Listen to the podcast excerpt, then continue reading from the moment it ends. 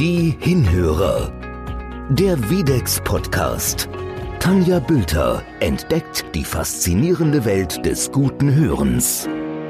Herzlich willkommen zu einem neuen Podcast. Die Hinhörer hören heute genau hin und zwar, zwar bei Andreas Lorenz. Er ist Hörakustikmeister in Bühl, hat verschiedene Läden noch in 50 Kilometer Umkreis um Bühl herum, also in Mittelbaden ganz präsent und heute bei uns präsent. Und wir wollen mal darüber sprechen, welche Arten der Hörminderung es überhaupt gibt. Hallo, Herr Lorenz.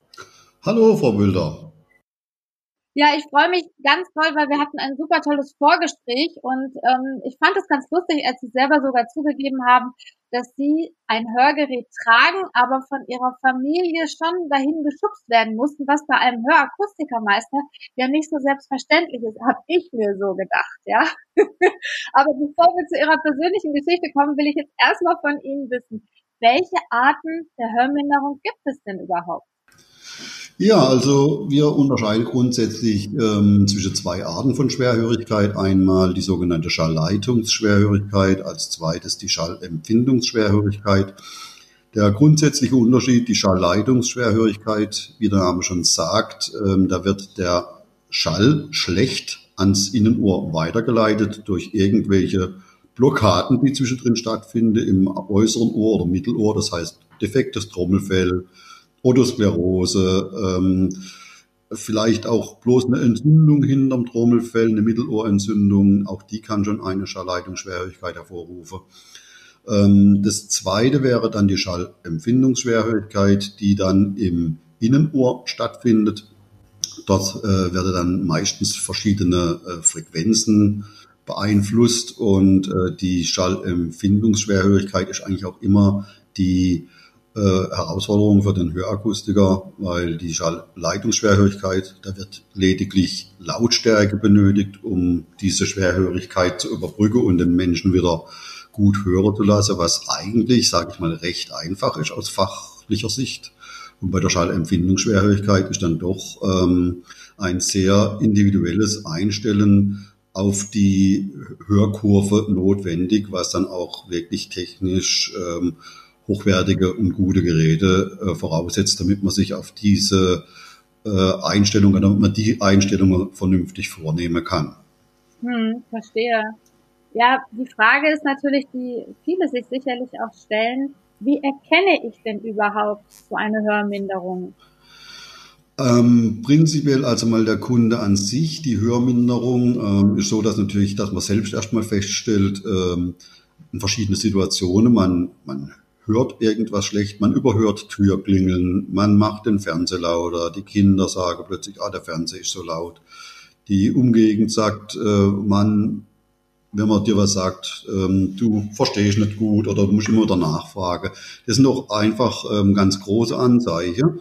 Und äh, wenn halt, wenn man das merkt, dass es doch häufiger vorkommt, dann denke ich, wäre es wirklich sinnvoll, äh, zum Hörakustiker zu gehen, mal einen kostenlosen Hörtest durchführen zu lassen. Das ist, glaube ich, deutschlandweit üblich, dass man das kostenlos durchführen lassen kann, um sich einfach einen Überblick über seine Schwerhörigkeit, über sein Hörvermögen zu schaffen.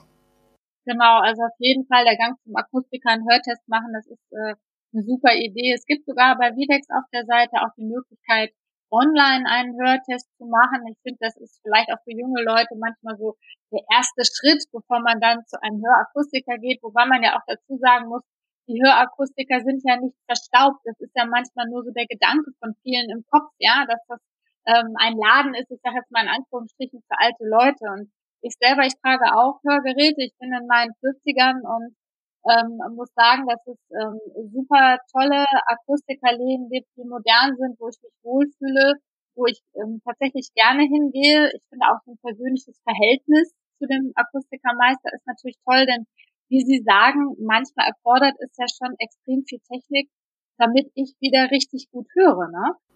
Ja, richtig.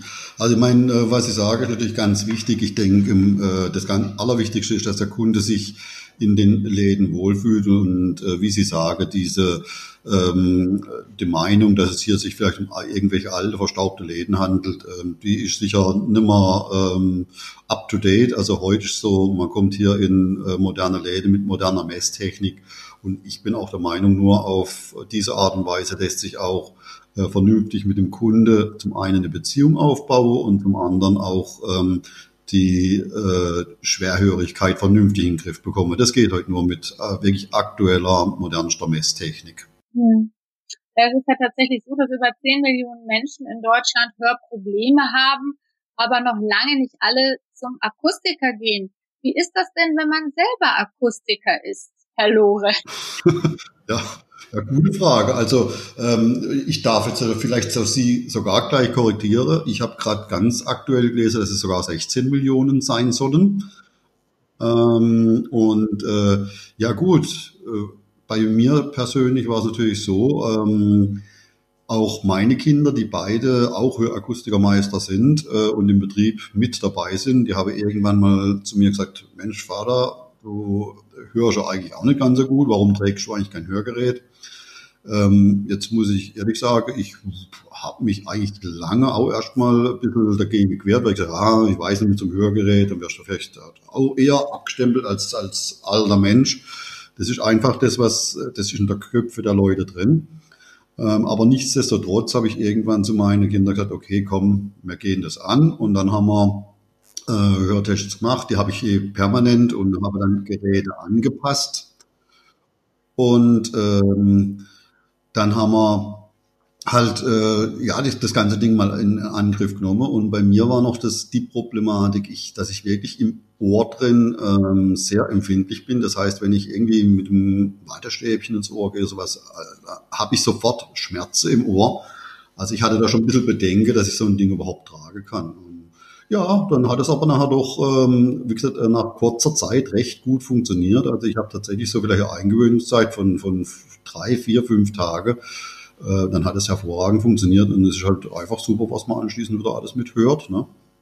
Ja, was tragen Sie für ein Hörgerät, wenn ich fragen darf? Also momentan trage ich äh, Moment, Moment 440 von Videx.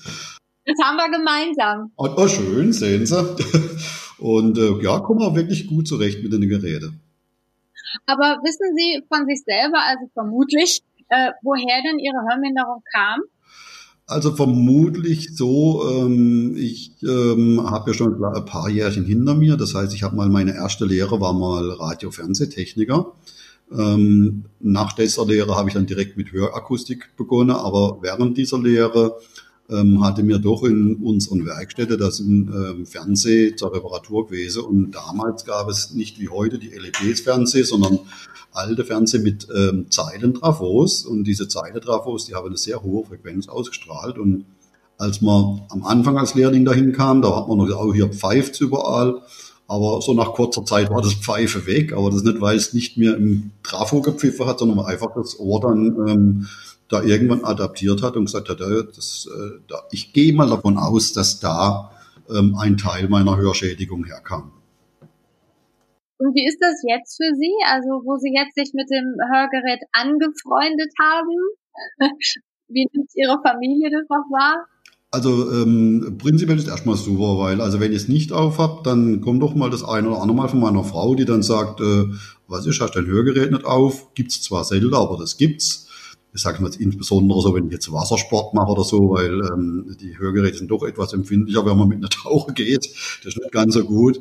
Aber Ansonsten muss ich sagen, bin ich äh, restlos begeistert, weil ich eigentlich ein Fan bin, der gern äh, Musik in seiner gesamten Bandbreite hört und ohne Hörgeräte, wenn ich die Hörgeräte rausmache, wird alles dumpf. Mache ich die Geräterei, habe ich einen super schöner heller Klang. Und äh, das ist für mich eigentlich so viel, was ich hier an Lebensqualität ähm, gewinne, dass ich das, egal wie, nicht mehr missen möchte. Auch wenn ich mal, es gibt mal einen Tag, ich habe es mal nicht drin, aber das hat dann irgendwelche Gründe. Ähm, nicht, weil ich es nicht tragen möchte, sondern weil es, vielleicht habe ich es morgens vergessen, tatsächlich reinzumachen, aber normalerweise stehe ich morgens auf und meine erste Tat ist eigentlich die Hörgeräte ins Ohr. Ja, es ist so automatisch, ne? Ja, kenne ich auch. Ja. Hörgeräte, Kaffee. es gibt so ein paar Rituale morgens. ja, und halt meiner Meinung nach auch das Wichtigste, dass man die Geräte dann wirklich ähm, den ganzen Tag trägt, weil es gibt nichts Schlimmeres wie so ein Hörgerät stundenweise rein, mal wieder raus, mal wieder rein. Äh, das Gehirn kann sich an diese neuen Klang gar nicht vernünftig gewöhnen. Also eigentlich ist ganz wichtig, dass man die Hörgeräte trägt. Ja, diese Gewöhnung dran. Ne? Also es ist ja wie, als wenn man anfängt. Ich kann mich noch dran erinnern, als ich mein erstes Hörgerät hatte und äh, das reingemacht habe, das war für mich eine riesengroße Umstellung. Ja, ähm, ich habe mich da ein bisschen schwer getan, äh, dran zu gewöhnen und ich habe genau diese Fehler gemacht. Ich habe es dann einfach rausgenommen und immer wieder rein und stundenweise. Und bis mir das tatsächlich auch mal ein Experte gesagt hat, wenn man die länger trägt, dann ist auch dieser Sound irgendwann wunderbar. Und genauso ist es mit den äh, neuesten Techniken ja sowieso. Also das Moment ähm, das ist natürlich super, weil es ist einfach von der Klangqualität super. Ne? Ja, richtig. Nee, da und die, die heutige Geräte, wie gesagt, äh, gerade die beiden, die wir jetzt tragen, diese Moment 440, die sind ja heute mit technischen Features ausgestattet die einem wirklich ähm, es leicht machen, das Gerät den ganzen Tag zu tragen, weil einfach so viele Assistenzsysteme drin sind, die einem das Hören erleichtern und ähm, von dem her ist es auch wirklich kein Problem bei so einem Gerät, das dann ähm, Ja, und ich finde auch meine Generation ähm, ist es ja auch mittlerweile gewohnt, was an oder in den Ohren zu haben. Ja, also das fing ja mit dem Walkman an vor keine Ahnung, 30 Jahren, dass man ständig Kopfhörer aufhatte und die Kopfhörer sind so klein geworden, wenn ich mir an die, wenn ich mich an die Earpods jetzt mal so erinnere, mein Sohn läuft natürlich ständig damit rum, aber letztlich ähm, wird man ja auch so ein bisschen rangeführt, wie es sich anfühlt, im Ohr jetzt tatsächlich was zu haben. Ne? Und dann muss man nochmal dazu sagen, dass natürlich diese In-Ears, also die Hörgeräte, natürlich winzig klein sind im Gegensatz dazu. Das ist schon richtig. Wobei, ähm, ich sage mal, äh, ich bei, auch am Anfang erstmal gedacht habe, ja, man könnte ja vielleicht so ein Gerät nehmen, was auch bloß was im Ohr drin sitzt. Ich bin heute auch als Fachmann ganz klar der Meinung, dass es Hinterohrgerät ähm, definitiv äh, das Sinnvollere ist.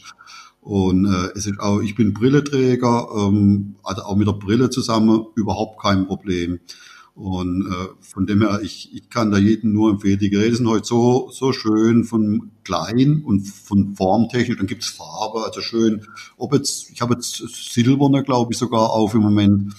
Ähm, das, das sieht ein bisschen nach Technik aus, nicht nach Prothese. Und das muss ich sagen, da wirklich überhaupt kein Problem mehr heutzutage. Also ähm, mir hatte ein Vorgespräch, ich habe es Ihnen, glaube ich, auch mal äh, dort mal kurz gesagt, ich werde von, von Bekannten angesprochen, die sagen zu mir, ja, was ist, ein Hörgerät, weil du Akustiker bist, als Werbung oder ähm, sei nee, weil ich es brauche und äh, weil mir es hilft und habe auch null Problem, wenn ich darauf angesprochen werde. Und mich hat noch nie einer irgendwie negativ drauf angesprochen, eigentlich eher positiv. Und das ist eigentlich die, so eine Message, die sollte man, glaube ich, auch mal rübergeben. Die Leute haben oft Angst, die werden hier abgestempelt als vielleicht, ähm, ja, doof oder weiß Gott was. Das ist ja wirklich so, ähm, das wird ja gern so in Verbindung gebracht. Also gar nicht. Also eigentlich die Leute bewundern einen, dass man so ein Ding trägt und man wird angesprochen. Und wenn man da was Positives rübergeben kann, alles gut. Ja, muss ich auch sagen. Also das ist auch meine Erfahrung. Ich habe auch keine negative Kritik erfahren, äh, wenn es darum geht, dass mein Hörgerät irgendwie im Spiel ist. Im Gegenteil, es ist wirklich auch eine gesunde Neugierde, vor allen Dingen auch von jungen Leuten, die dahinter steckt. Und das finde ich gut. Also dahin soll es ja auch gehen. Ja. Ich kann, da kann ich Ihnen noch ein ganz eine ganz tolle kurze Story erzähle. Mein erstes Hörgerät, das war, das dürfte jetzt vor vier Jahren gewesen sein, war auch ein Videx-Gerät. Und ich habe mich damals extra für die kleinste Bauform, für das Passion entschieden damals. Und ich werde das nie vergessen. Ich habe das Gerät mir ähm, 20. Dezember haben wir das angepasst und wir sind nach Weihnachten in Urlaub gefahren mit dem äh, Wohnwagen. Kam am Campingplatz an, steig aus dem Wohnwagen aus oder aus dem Auto aus, kommt ein Mann auf mich zu und sagt, ah, Sie tragen auch Hörgeräte, wie kommen Sie damit zurecht? Ich habe mir extra das Kleinste gemacht, damit man es nicht gerade unbedingt gleich sieht, aber erstmal direkt auf mich zugelaufen. Ne?